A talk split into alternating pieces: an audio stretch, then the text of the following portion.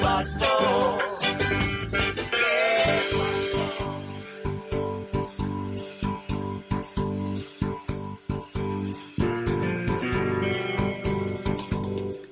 Ya van 18 minutos de las 18 horas, 18 y 18. Y es el turno de Sebastián Osinaga. Bueno, hoy vamos a hacer qué pasó y vamos a hablar de un caso que va, que va a poner en discusión dos grandes instituciones de la sociedad.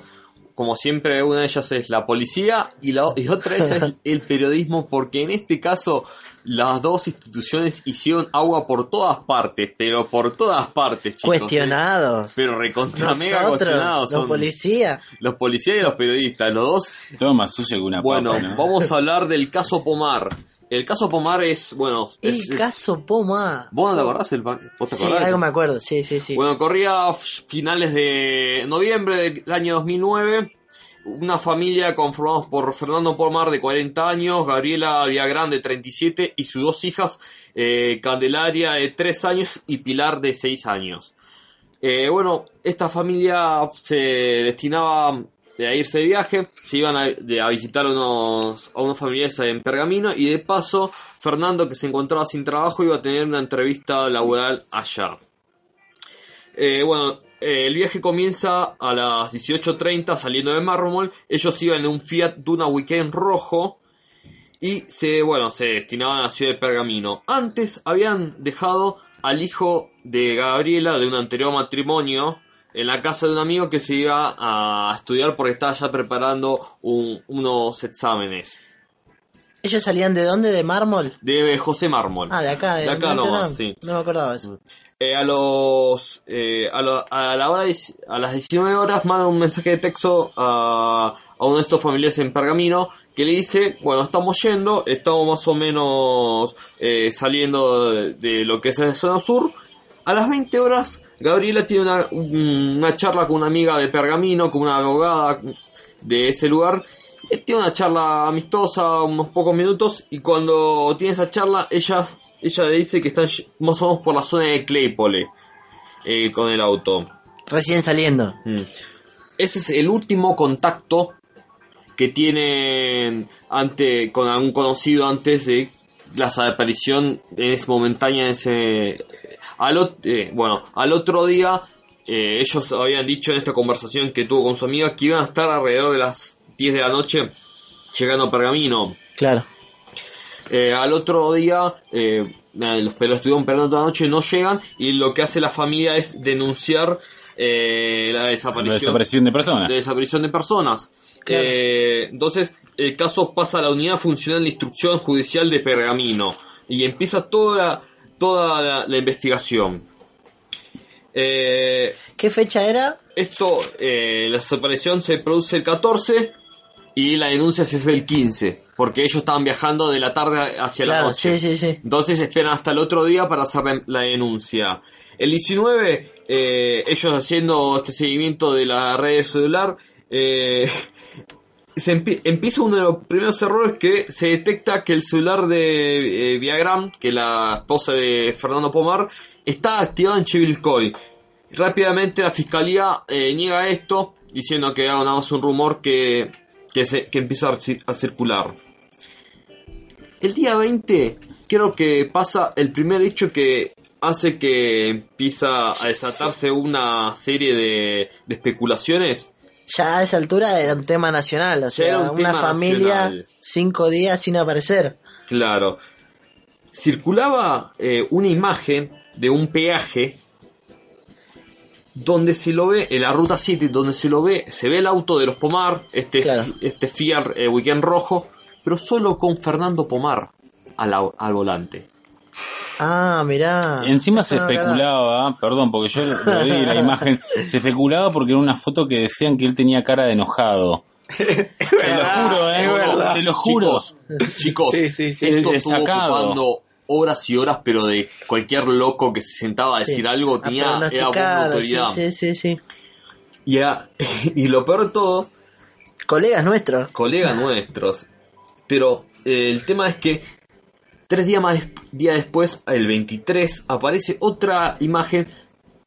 20 minutos antes de la primera imagen, de la familia completa. Entonces, era desde ese peaje de la ruta 7 hasta el otro peaje, no se sabía nada porque, bueno, una imagen está con la familia completa y 20 minutos después eh, se ve esa imagen de Fernando ¿Y Pomar. cuál, es el, ¿Y cuál es el error? ¿Que era una foto vieja o...? Que es por ahí es una foto de, las, de esas cámaras de ese momento que no eran de la mejor definición. Claro, claro. Y, eh, claro. Pero lo que entendían los investigadores es que Fernando Pomar estaba manejando solo. Claro. Y de ahí empieza a haber una multiplicidad de, de hipótesis. Porque, ¿qué pasaba? Fernando Pomar hace un par de meses había quedado sin, Sin trabajo. Sin trabajo. Tenían su casa en venta. Eh, la, la deuda que él tenía no era con un banco, sino era con, era con un prestamista.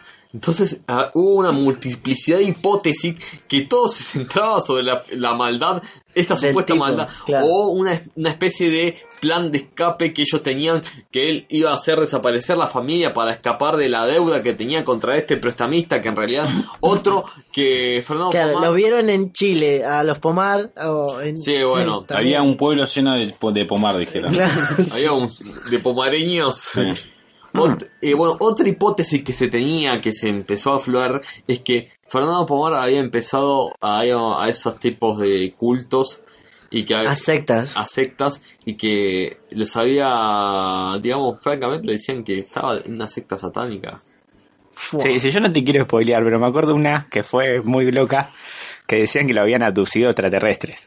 Bueno, sí, Siempre hay una- Fabio, Pero no, Fabio Serpa tenía razón. Pero, Claro. pero a un nivel de vos sentás a alguien en un noticiero, Radio Central, a decir, no, lo abducieron eh, de extraterrestres y ahí ahí tenés el hijo de la madre viendo todo eso, o sea, con sí, toda tu sí. familia desaparecida. Bueno, el- es la cuestión que todo en este caso, el- por mucho tiempo no se supo nada. eh, ¿Cuántos nada. meses? No, no, fue un par de semanas. eh, Ah, no, no, no. pero fue una semana de Claro, locura. sí, sí, de, sí. de cualquier hipótesis daba la- Vale, el 26 hubo un testigo que los vio pasear por el centro comercial de, de Ameguino.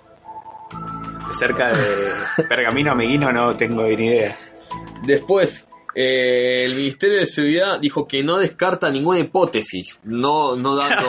Claro, sí, como, Como la- si no la- hubiera certeza. Eso es buenísimo. No descarto, yo no descarto ninguna El hipótesis. día ¿sí? 30 de noviembre, una, la presidenta de la Sociedad Protectora de Animales de, de Pergamino dijo que los Pomar le dejaron a su canicha al cuidado. en que- Caniche, ¿está Eh, bien? Que- claro. El primero de... Pero ¿cuál fue el error de, de, de todo esto? el, el- el error es que, nada, va- si vos te O sea- acordás, de- vamos, igual no nos apusuremos y al, fi- al final va- vamos a entender cuál fue el, el error. no tenemos mucho tiempo. Sí, bueno, ya, ya vamos. Y dice, bueno, el primero de diciembre de 2009 eh, se empezó a buscar en- dentro de la casa porque se- en teoría él había comprado un arma de fuego en el mercado ilegal. Al tipo le hicieron pelota. Y después Carlos Stornelli, que en ese momento era jefe de fiscales de la provincia de Buenos Aires, eh, decía que estaba... ¿Qué tenés de- que decir de Carlos El Estornelli? compañero Carlos Esternet. Diciendo que estaban investigando una desaparición voluntaria. No se sabían los causales. Eh, el 4 de diciembre de 2009 se encontró un Fiat quemado en Morón, pero se detectó que ese no era porque era un Fiat gris y no rojo, como la familia. El 7 de diciembre se, se anunció una recompensa a cambio de la gente que aportara datos de la de este De la familia. ese- de esta Sí, familia. encima se da a fi- a principio de año cuando no tienen nada los medios y bueno, vamos, vamos Y con se- esto que y rinde. bueno, sí. y el 8 de diciembre se produce un re rastrillaje de todos los lugares que se venían rastrillando y cerca, eso de la ruta 31, cerca de la ciudad de Salto, eh, cerca de unos matorrales, finalmente se encuentra eh, el auto, el, el Fiat Weekend eh, rojo, eh, accidentado con los cuatro familiares adentro muertos. De-. Automáticamente después de esto se produce una Un mes después. eh, casi, eh, sí, casi un mes después, sí, faltaba un par de días para que se cumpla un mes. Se produce una pesquisa enorme sobre todos los rastrillajes que se habían hecho, porque en teoría se figuraba rastrillado ese lugar, se figura que habían. Claro. Entonces, ahí empezó otra teoría que diciendo que nada, que la policía, digamos, en miente rastrillajes para pasar horas extras, porque justo en esa época había empezado un conflicto entre la policía y el gobierno por el tema este que después desemboca en la llevada de la gendarmería a las calles. Si no se Claro, acuerdan. o sea, empieza en esa época. Sí, porque sí, sí, sí. nada, había un conflicto muy grande entre la policía y el gobierno y se especulaba un montón de cosas. Pero fue tremendo. Estuvo. Claro, el rastrillaje pasó por la ruta. Uy. ah, Miro para acá, miro para allá. Bueno, al otro día se extraen estos cuerpos de, de- del auto, se le hace unas, eh, una serie de pericias y, la, y dice que se murieron, ponele, 6 o 7 horas después de accidentados, que estuvieron agonizando aproximadamente 6-7 horas dentro del auto de estas personas. Tremendo. Sí, ponele que no se los pudo haber salvado. No se los pudo haber salvado, pero el Pero- circo... Pero eso no tiene nada que ver con el circo ni con, Claro, la- no, hablar. con el actuar. Si al otro día mandan un patrullero a buscarlos, digo, eh, estaba, no estaba tan lejos. De hecho, Claro, hay un testimonio de un... o sea, está, no sé si, la ruta si lo leíste vos, pero hay un tipo que dijo que, no me puedo acordar la historia, después la voy a buscar bien, que es un tipo que dijo, yo eh, pasé con un micro de larga distancia, vi un auto tirado al costado, y después cuando pasé de nuevo a los 20 días lo volví a ver el auto tirado al costado y nadie le dio pelota. Es que se- había muchos indicios de que era un accidente de tránsito. Más que nada por la ubicación de los celulares y eso. Porque, es, digamos, en esa época todavía no- mucho conocimiento no se tenía. decir, Claro, no, no. Después, bueno, se empieza una investigación interna dentro de la policía. ¿Quién cae? ¿Quién cae? Eso queremos saber. eh, y hay un fallo de primera instancia que condenaba a pocos años de prisión a, a los encargados de la policía de Salto de re- realizar el rastrillaje de esa, justamente de esa escena, de que se, se comprobó que eran rastrillajes que eran Falso. falsos o que no estaban hechos de buena fe. Pasa con la camioneta por la ruta y mirá y no, no veo nada. más o menos. claro. Bueno, vamos, Porque después cuando se hizo el segundo rastrillaje intenso, que ya había todo el, ple- el peso mediático sobre la fuerza policial, se lo encontró así. Claro, sí, y sí, fue sí. como, chicos, ¿qué pasó acá? A ver, a ver qué pasó. Dice Bueno. Eh, se los condena en primera instancia al jefe operativo a tres años, al, creo que los dos policías que estaban a cargo de ese momento a dos años cada uno, y en segunda instancia se los absuelve. Recién, Siempre. Tenés bueno, que darle en la cabeza al presidente para que, un, para que el y, vaya preso, la última información que se tiene, eh, el mes pasado, recién, eh, hoy, eh, 2019, se, el Estado los va a indemnizar a los familiares eh, de los Pomar. Al, al hijo de ella que quedó vivo. Al hijo que, de ella y a, la, y a la abuela de las niñas, a la madre de... Tarde, pero llega.